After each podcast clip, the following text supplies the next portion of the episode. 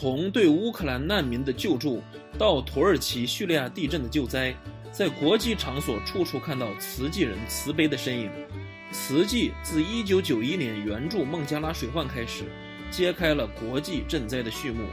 迄今已经援助了128个国家和地区，足迹横跨欧美亚非大洋洲等五大洲。对于受灾的国家，除了提供粮食、衣被、药品的紧急救助外，还援助建房、建校，协助开发水源，提供义诊。在两千零三年获联合国肯定，成为台湾第一个加入国际非政府组织的慈善团体。全方位的人道关怀与尊重生命的理念始终如一。